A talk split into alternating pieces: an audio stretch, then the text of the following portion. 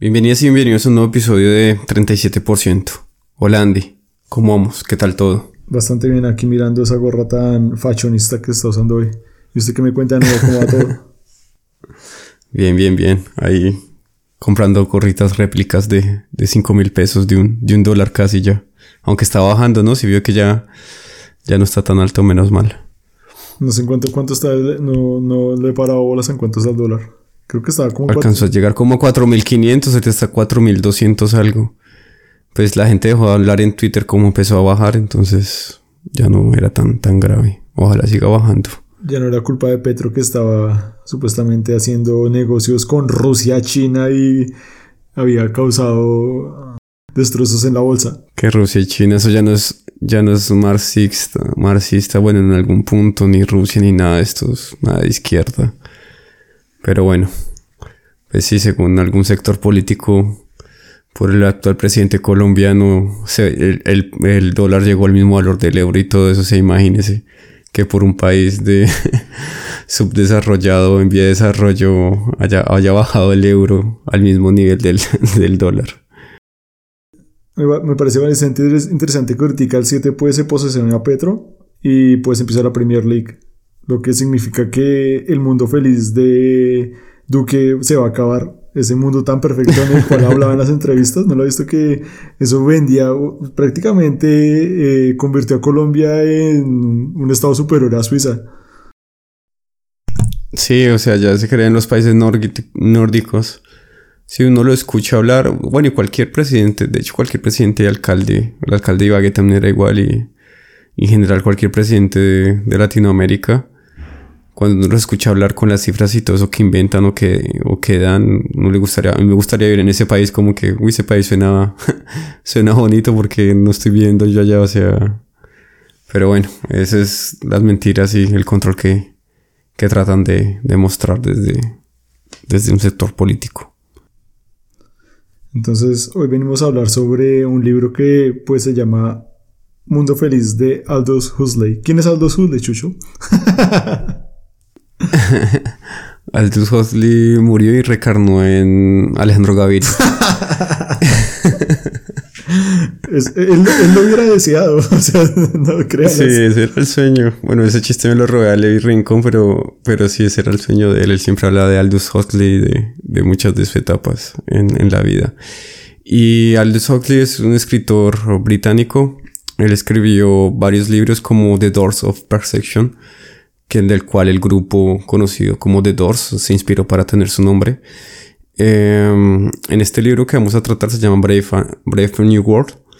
Él habla de una distopía y nada, o sea, él nació en el año 1900, 1894, publicó este libro cerca de los, a los 38 años y es una persona que se preocupó por uh, lo que iba a pasar en el futuro y en su primera parte hablaba como de las ciencias y de de filosofía, si se puede decir, y en la segunda parte de su vida hablaba un poco más de, de LSD, de drogas y de, de espiritualidad.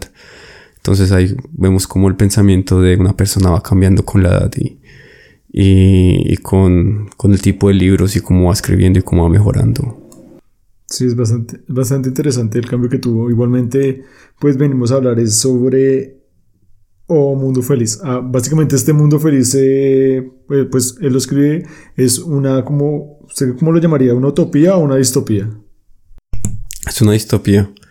O sea, una distopía es diferencia a la utopía. O sea, pueden ser similares desde un punto, desde la persona como un intérprete, pero utopía es como U viene de no y utopía es lugar, entonces sería como un lugar. Y a veces se traduce como algo perfecto, o sea, la gente ya lo suele reducir como reducir como si fuera algo perfecto. O sea, sería como el pensamiento utópico que todo el mundo tuviera buena salud. O sea, que todas las personas, ninguna persona nunca se enfermara. O sea, que eso sería como lo utópico. Que todas las personas vivieran 100 años en buena salud, eso sería como un mundo utópico. Y la distopía es utopía del lugar y dis es como maldito o malo, un sitio malo, un lugar que es, que es malo. Y este se traduce como como en un futuro diferente a la, ciencia ficción, como un futuro en el cual es controlado por una corporación o por una algo que rige como si fuera el Estado. Es como creo que se diferencia de, de la ciencia ficción. Sí, entonces en este libro pues básicamente es personificado en el año 632 después de Ford, en el cual, pues, ¿por qué Ford? Porque prácticamente para Huxley era bastante importante el nacimiento de Ford, que fue un empresario estadounidense que creó como... o sea, es precisamente la marca Ford que es de carro, yo no sé mucho de carros, entonces no me voy a entrar, pero básicamente es como el primer productor de carros en masa de la historia. Y prácticamente para Huxley eso cambió totalmente nuestra visión del mundo. ¿Qué pasa? En este mundo, que es bastante civilizado, todos son felices. O sea, absolutamente todos son felices. Y las bases para que todos sean felices radican en que, primeramente, ninguna persona nace en un parto normal, sino crecen en lo que podría llamarse como mm, fecundación in vitro, o como usted lo llamó ahorita, en incubadoras. En incubadoras. Y a razón de esto, básicamente, creo que usted lo puede explicar mejor con lo del oxígeno y esto además que usted tiene mayor conocimiento. Ah, sí. Lo que pasa es que ellos están divididos, o sea, ya no está, es prohibido tener hijos uh, normal, o sea, un hombre, una mujer o de esta forma ya está prohibido. Entonces lo que hacen es eh, que los tienen es por como una incubadora en cuenta como si fuera Matrix que todos los tienen ahí como y van saliendo y entonces para reducir eh, para saber qué en qué rango en qué estabilidad van a estar les quitan el oxígeno el nivel de oxígeno. Lo que hicieron fue dividirlos en diferentes letras del alfabeto griego. Entonces están los alfa los beta y al final están los epsilon. Entonces entre entre el alfa está destinado como a ser el líder como a ser el jefe como a tener los cargos importantes, eh, el estudio, investigadores, todo esto que puede aportar más a la sociedad y los Epsilon pues van a ser trabajos menores que, que para ellos en su, en su capacidad de pensar y eso no tienen tanta demanda, eh, no tienen que ser tan calificados. Entonces esa fue la forma en, lo, en lo que lo dividieron. Y son controlados por 10 personas en todo el mundo. Sí, entonces básicamente lo que pasa es que estos seres que viven en este mundo son condicionados y tienen como algún tipo de conductismo para amar las tareas que deben asumir en la vida. O sea, si un Epsilon tiene que lavar un baño, va a amar, amar un baño, porque él fue condicionado para eso, y al mismo tiempo va a crear una, como una aversión a tener un cargo que no sea lavar un baño, porque lo va a ver como innecesario. Y como, oh, qué pena estar este tipo de cosas. Digamos, si yo soy nací, nací para un baño porque quiero ser un médico, si ser un médico es algo que es bastante difícil y toma mucho tiempo y que mamera. Entonces, amo lo que soy y creo aversión a lo que no estoy destinado a hacer. Básicamente es una de las premisas que tiene esta sociedad para que la gente acepte lo que le toca. Pero al mismo tiempo, pues, según lo que yo entendí en el libro, todos son felices teniendo este tipo de pensamiento, ya que la sociedad les administra la capacidad de consumir lo que se les dé la gana para obtener sí, tienen un líquido también. Sí, tienen un líquido. Sí, también tienen una droga que se llama Soma y la cual con, esta droga o líquido, no sé cómo, cómo, cómo decirlo, eh, lo utilizan y ya con eso se vuelven felices, ya con eso están bien, ya con eso no tienen distracciones, pues, o sea, están felices. Entonces cada ratico están consumiendo este, esta, esta droga para poder estar bien. Sí, aparte de eso les dieron libertad sexual. Hay una de las premisas que tiene, o uno de los de las insignias que tiene este mundo es que todos pertenecen a todos. Sí, o sea, digamos, o sea, a mí me gustaría hablar un poco de los personajes, o sea, vamos a tratar de, de hablar del libro y pues no spoilearles tanto para que si alguna persona tiene ganas de leérselo, igual es muy muy recomendado, desde ya lo decimos, pero pues para que no le afecte tanto la lectura. Eh, está un personaje que se llama Bernard Marx, que es la unión entre Karl Marx y, y Bernard Marx, que Bernard Shaw, que es un pensamiento como de capitalismo y el otro un poco de comunismo. Entonces como que él hace la unión ahí pues para hablar de este personaje. También está Henry Foster, que es como William Foster, que era un, candidato comunista que se presentó en Estados Unidos. O sea, sería raro ver un candidato pues, comunista que se presentara.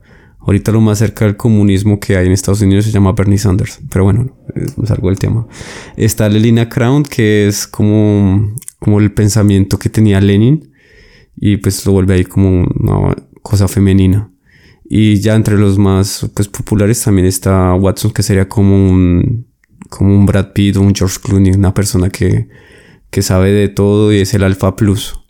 Entonces, estos son como los personajes que, que él maneja. Y también está John Salvaje, que es una persona que estuvo en una parte que es salvaje, en una parte que están los desterrados, digámoslo así, eso, los que no se adaptaron y los que no, no están naciendo por este, por este método que ya es ilegal, que, que no, no pueden, que tienen que nacer por las incubadoras. Entonces son esos personajes que él, maneja en el libro y que, y que nos muestra cómo la, la vida siendo tan perfecta y eso no está bien para algunos. O sea, ellos pierden el arte los libros no los leen y el arte, pues porque para ellos es más fácil esto, tomarse el soma o, ir a una competencia o ver la televisión o algo así. Es muy parecido a lo que nosotros hacemos hoy en día, ¿no? Que es más fácil, como lo decíamos antes, eh, abrir un TikTok eh, con la dopamina cada tres segundos que ponernos a leer un libro sobre algún tipo de filosofía o, algún tipo, no sé, hasta por salud.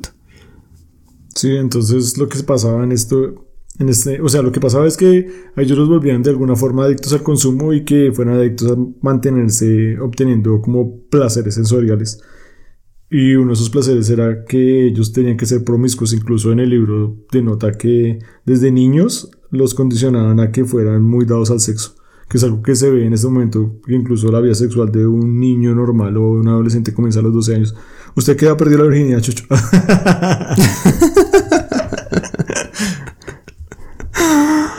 Lo verdad es que yo me acuerdo mucho, yo estaba en el colegio y estábamos en 11. Ah, y, y, había, y, y, al chino más inteligente, bueno, la persona, al joven más inteligente del que sacó el IFES más alto y todo del salón, le decían, usted es virgen o no sé qué, usted no, tal vaina. Como estábamos así, y él nos decía, pero eso es pecado, eso está mal.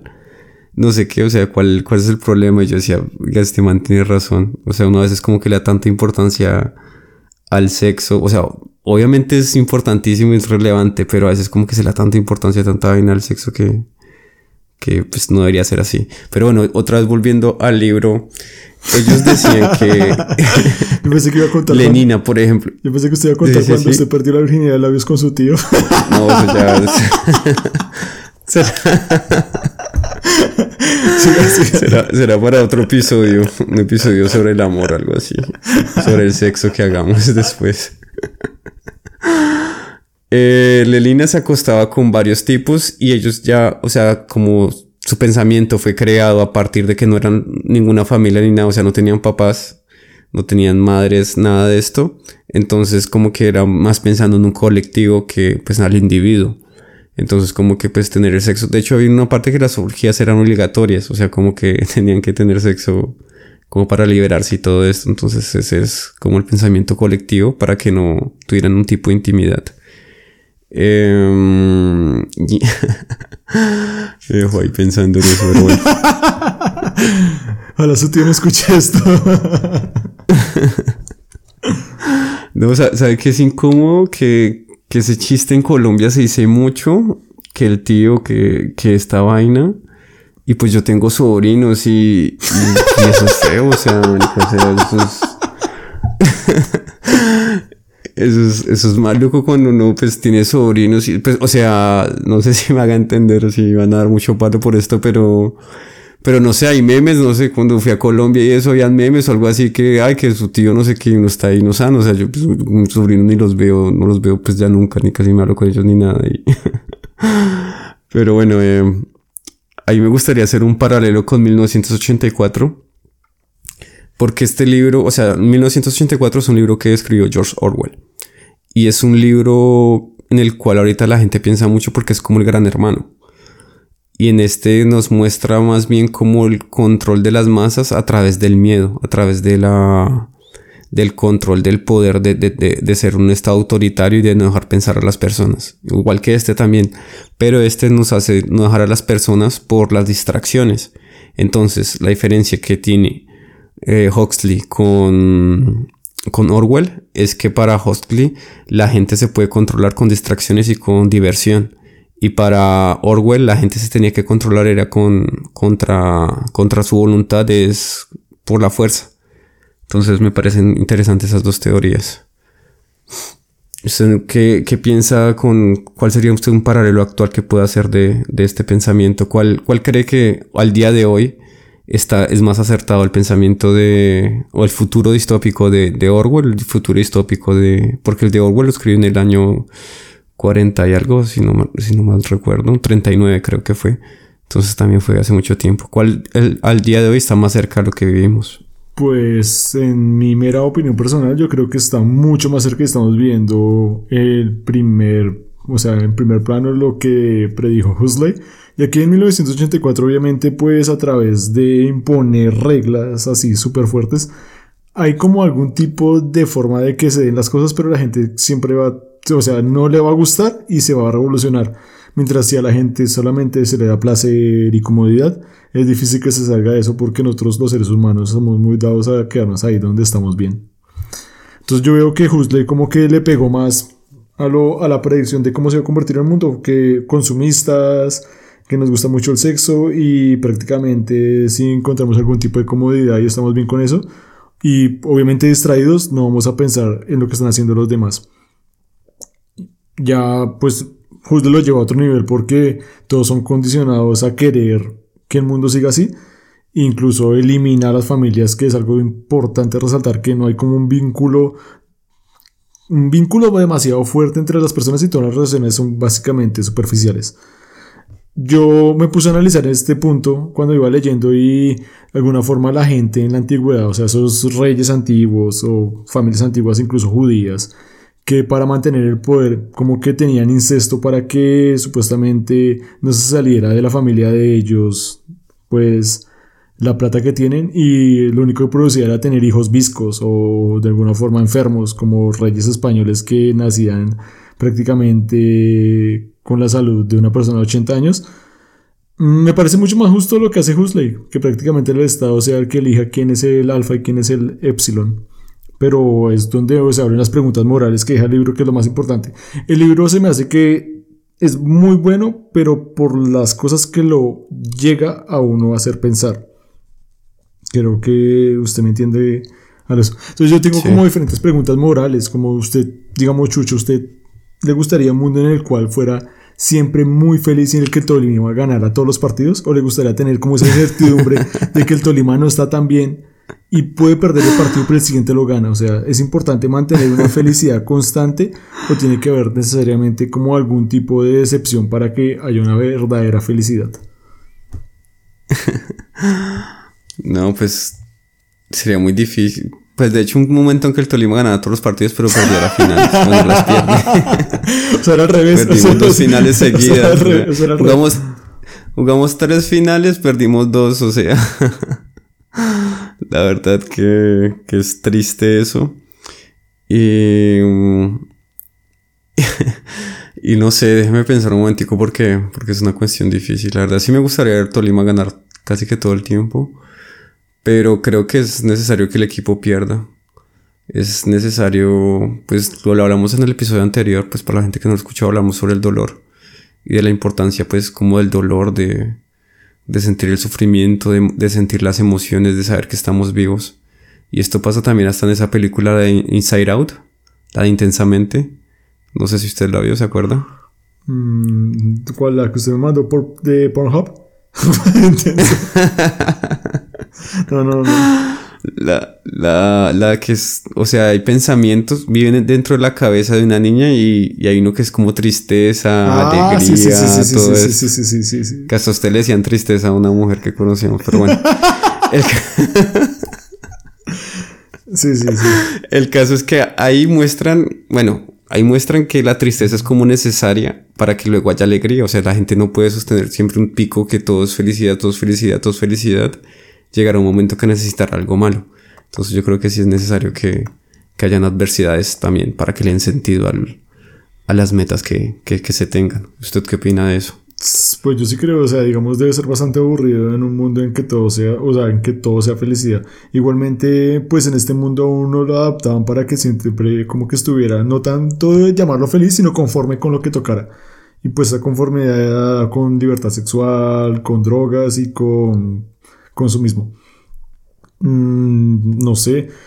Es, es, es, muy difícil porque yo lo veo en el contexto en que yo no he tenido una vida tan dura, pero hay gente que se ha tenido una vida muy dura y que también merecería tener como una felicidad mucho más constante. O sea, como que hubiera algo, algo más igual.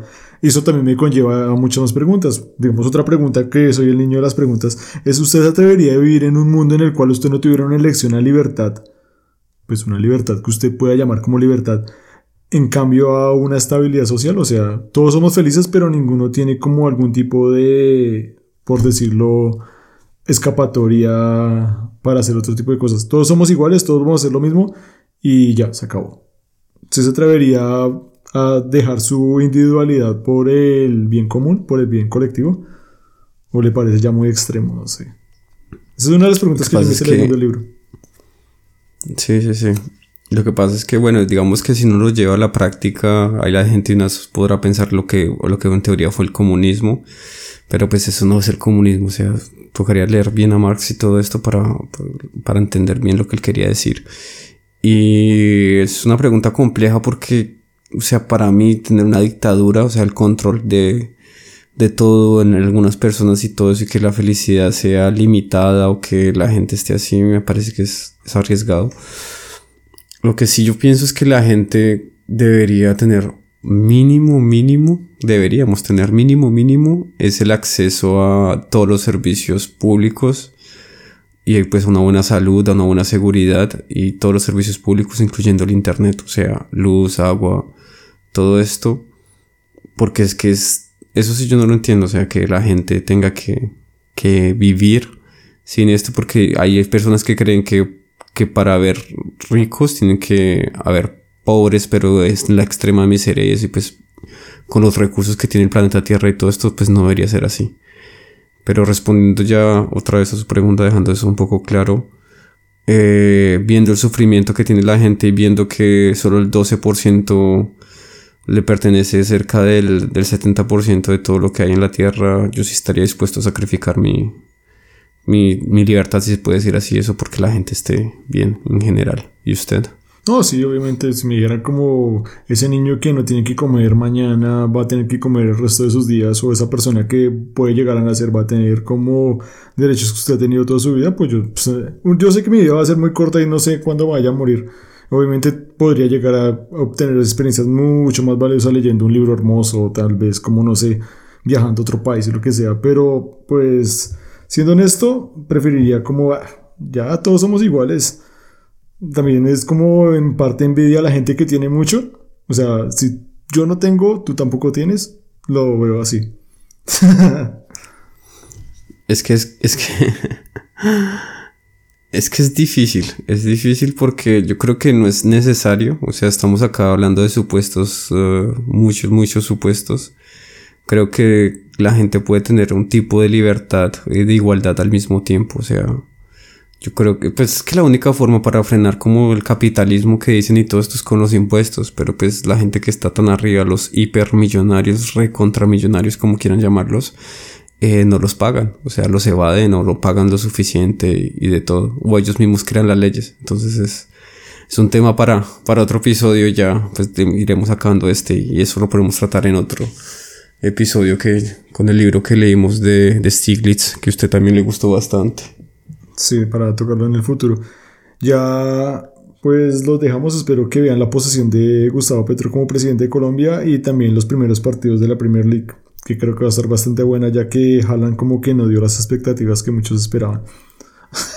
Sí, pues, esperando que vaya Cristiano del, del, del Manchester. No pasará.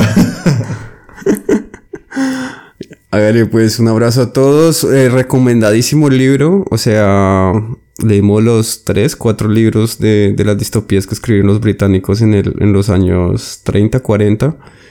Y este yo creo que es el mejor de esos. Entonces, y para usted también, de, del 84, de Ray Bradbury, de... Sí, este, o sea, eh, para lo que deja y básicamente lo que me hizo, o sea, lo que me produjo porque algo importante no es tanto lo que uno disfrute de un libro, sino lo que le produce después el pensamiento que le genera. Y usted, digamos, yo no había leído este libro anteriormente, pero lo leí y ya van varias semanas desde que lo terminé y sigo planteándome ideas a través de él y mm, me cambió muchas, o sea, la visión de muchas cosas, incluso en el futuro me gustaría hablar de qué tan necesario es que tengamos un Dios así no exista. Bueno, pues. un abrazo a todos y a todas, que estén muy bien y, y hasta el próximo episodio. ¿El Tolima juega contra quién? ¿Contra el United? Chao, pues.